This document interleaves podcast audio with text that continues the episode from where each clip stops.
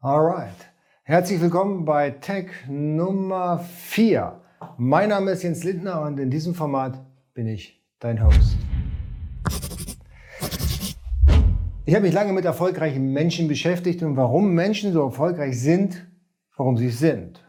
Und es gibt die wildesten Theorien und ich habe viele Bücher gelesen, da heißt es dann ja, man muss studiert haben. Man braucht viel Talent. Und vor allen Dingen muss man Visionen haben. Visionen, etwas zu erschaffen mit den eigenen Händen. Und natürlich, was man nicht vergessen darf, um wirklich erfolgreich zu sein, brauchst du die Hammeridee. Die Hammeridee, die durch die Decke geht und am besten pitchst du das Ding auch noch bei Shark Tank. Wie heißt es auf Deutsch? Ähm, Höhle der Löwen. Genau. Und dann, wenn du dann einen Thelen-Invest hast, dann bist du der gemachte Mann. Ja, und natürlich, das, was auch ganz wichtig ist, scheitern. Man darf nicht vergessen zu scheitern. Also auf diesem ganzen Weg, wo man erfolgreich ist, muss man mindestens einmal die gesamte Kiste gegen die Wand gefahren haben, damit man erfolgreich wird.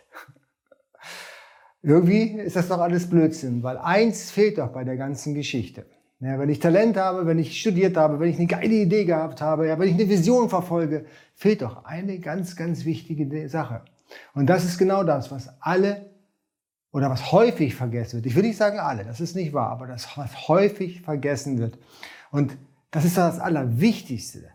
Und das bringt die Sache doch auf den Punkt. Ja?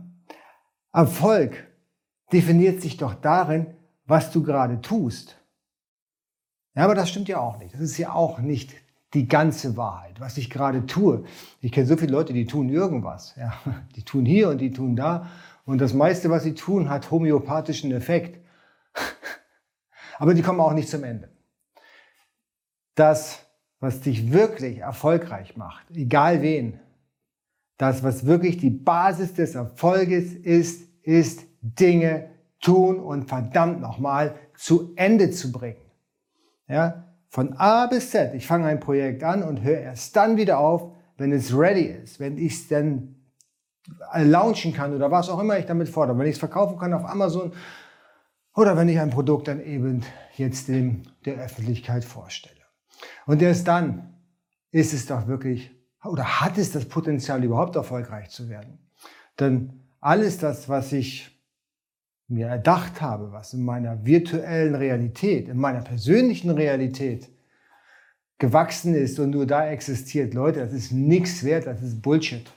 Ja, das ist, das ist überhaupt nichts wert. Ja, nur dann wenn es wirklich zu Ende gebracht ist, wenn es ausgerollt ist und wenn man sieht, okay, diese Idee, die funktioniert, dann ist es was wert. Und dann kannst du sagen, ich habe ein erfolgreiches Businesskonzept. Geht mal zur Höhle der Löwen und stellt einmal eure Idee vor, eure bloße Idee. Das ist nichts wert, das wird kein Mensch investieren, weil alle sagen, hey, eine Idee ist erst dann was wert, wenn man es umgesetzt hat. Okay, da wiederhole ich mich jetzt. Also, Umsetzen ist King. Wirklich umsetzen und ohne Ausreden die Sachen zu Ende zu bringen. Ich kenne so viele wirklich kluge und schlaue Menschen da draußen, mit denen habe ich jahrelang zusammengearbeitet. Ein Jahr zusammengearbeitet. Ganz cleveres Bürschchen. Aber er hat die Sache nicht zu Ende gebracht. Er hat viel Geld investiert, er hat Tausende von Euros investiert in sein Business, hat auch im Mentoring investiert und hat sich einen Trainer besorgt und hat viel gelesen und ständig irgendwelche Hörbücher durchgehasselt. Aber was er vergessen hat, den ganzen Bullshit am Ende des Tages auf die Straße zu bringen, um umzusetzen. Und heute ist der Stand wie vor acht Monaten. Es ist nichts passiert. Seine Webseite ist nicht online, sein Business ist nicht online. Sein ganzes Konzept, was er sich aufgebaut hat, über 18 Monate möglicherweise, ist nicht online. Das heißt, er hat nichts. Er hat überhaupt nichts. Und das finde ich dermaßen dramatisch und das finde ich so schade.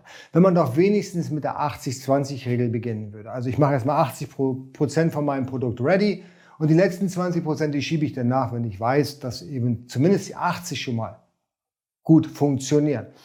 Oder MVP. Minimum Viable Product, also das kleinst überlebensfähigste Produkt, was ich kreieren kann. Da sagen jetzt alle, ja, das kannst du ja nicht machen. Du kannst doch nicht sowas rausbringen, was eben noch nicht ganz funktioniert. Natürlich kannst du das machen.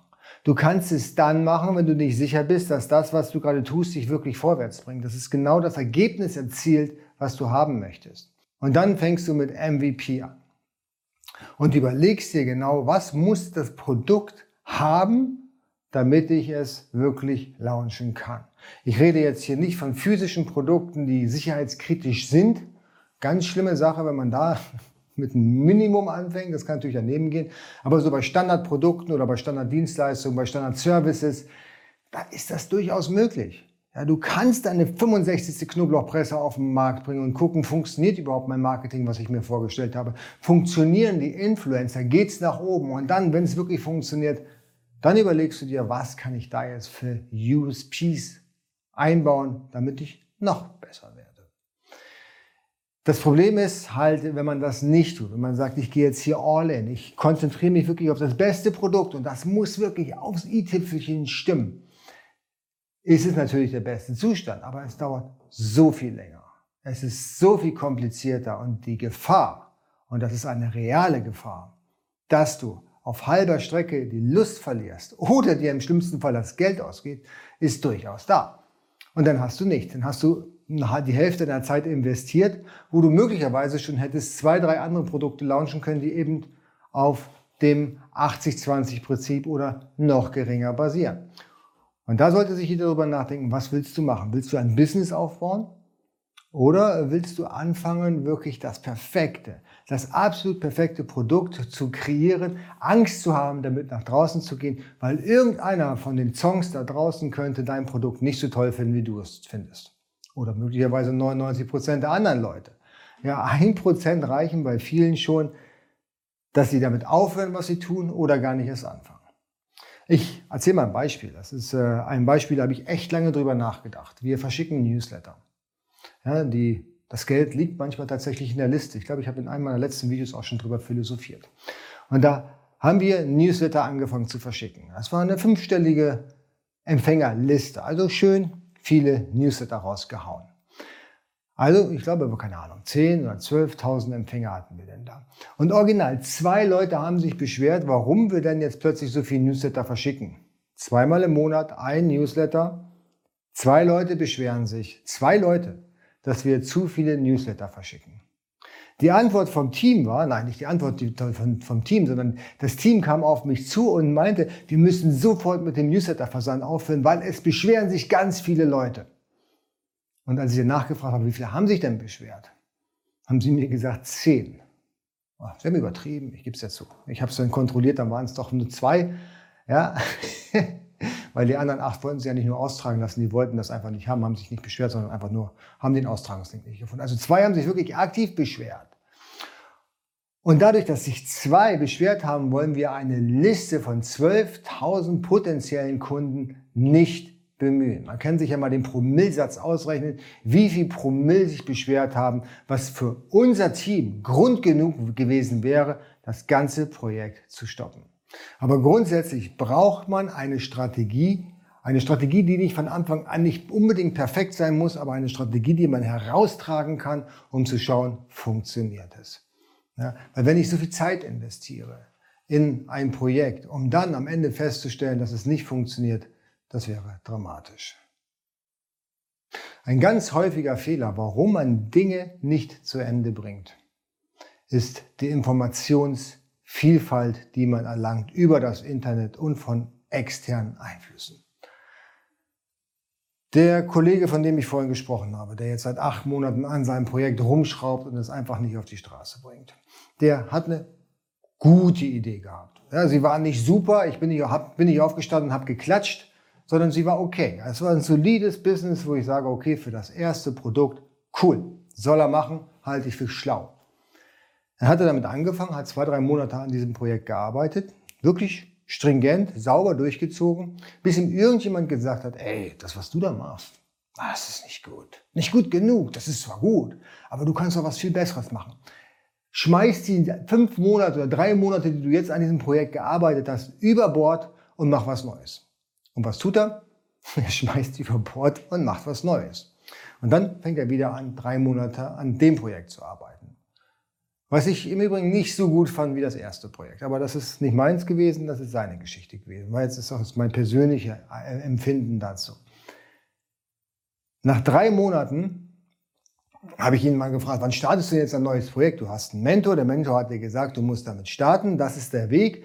ich begleite dich den Weg, bis das Ziel erreicht ist. Und dann kommt er auf mich zu und sagt, ja, der Mentor, der hat gesagt, das ist auch nicht mehr das Neueste, nicht mehr State of the Art. Wir brauchen doch noch mal eine Strategiewechsel. Und macht im Prinzip genau das Gleiche, was er zuerst gemacht hat, rollt die ganze Geschichte, seinen ersten Plan rollt er nochmal neu auf, überdenkt nochmal alles und fängt quasi da wieder von vorne an. Ja, um dann, das kann ich euch jetzt schon sagen, wahrscheinlich hat der Mentor wieder gesagt, dass Plan 1 ist nichts, mach wieder Plan 2 und wenn er Plan 2 fast fertig hat, dann geht's wieder zurück zu Plan 1. Also so, dass man immer schön in der Pipeline bleibt, dass der, dass der Mentor oder der Coach immer schön was zu tun hat und immer seine Rechnung schreiben darf. Zu viel Informationen können für dein Business schädlich sein. Die beste Sache, die man machen kann aus meiner Sicht und das, was ich jetzt seit Jahren praktiziere und ich glaube, das hilft mir persönlich ungemein, ist, die Sachen zu starten, zu Ende zu bringen, auch wenn ich irgendwann mal auf halbem Weg weiß, okay, das ist jetzt vielleicht nicht so hundertprozentig. Möglicherweise muss ich hier nochmal irgendwann nachjustieren. Das kann ich ja tun, aber erst nachdem ich das Produkt gestartet habe. Und dann, wenn ich dann merke, okay, da sind noch so einige Haken und Ösen, die kann ich noch wegflexen, dann nehme ich das Werkzeug in die Hand und arbeite daran. Ja, aber ich versuche erstmal was auf die Straße zu bringen, etwas nach außen zu tragen um einfach festzustellen, ist es denn grundsätzlich überlebensfähig? Und in der Zeit lasse ich mich auch nicht ablenken von anderen Ideen. Ich arbeite einfach an diese Geschichte, bis es zu Ende ist. Und dann fange ich das Neues an. Vorher höre ich mit dem ersten Plan erstmal nicht auf. Es sei denn natürlich, es gibt wirklich einen großen, großen, unabwendbaren Grund. Ja, also beispielsweise wenn ich ein Produkt launchen möchte und stelle dann fest während der Launchphase, dass diese Produktgattung möglicherweise ein Vertriebsverbot in Europa erhält, ja gut, dann würde ich mir natürlich überlegen, das nicht durchzuziehen, das ist ja klar, aber das wäre jetzt ein wirklich super wichtiger Grund, damit zu stoppen.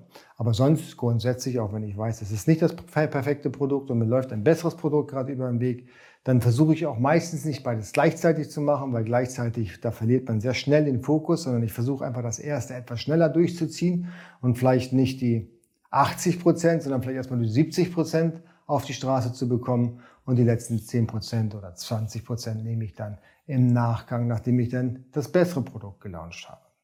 Ja, es gibt nicht das perfekte Produkt. Und egal mit wem du sprichst, es gibt immer die Leute, die das Haar in der Suppe finden werden, die danach suchen und garantiert dir unter die Nase reiben und das als das Schlechteste auf dieser Welt verkaufen. Und vor solchen Leuten sollte man sich immer schützen. Man sollte ihnen zuhören, man sollte sie nicht ignorieren, weil diese Leute haben auch schlaue Ideen. Aber man sollte sich auf jeden Fall schützen davor und sein eigenes Ding weiter durchziehen. Ja, und dann kann man, wenn man mit seinem eigenen Ding fertig ist, kann man sich überlegen, hey, vielleicht fange ich damit doch an, vielleicht war das gar nicht so dumm. Alright, das war die Nummer 4 von Text the Entrepreneur Chronicles. Mein Name ist Jens Lindner und wenn dir das Video gefallen hat, Kanal unten abonnieren, Glocke drücken, dann bist du informiert, sobald ein neues Video online geht. Und wir sehen uns in einem der nächsten Videos. Macht's gut.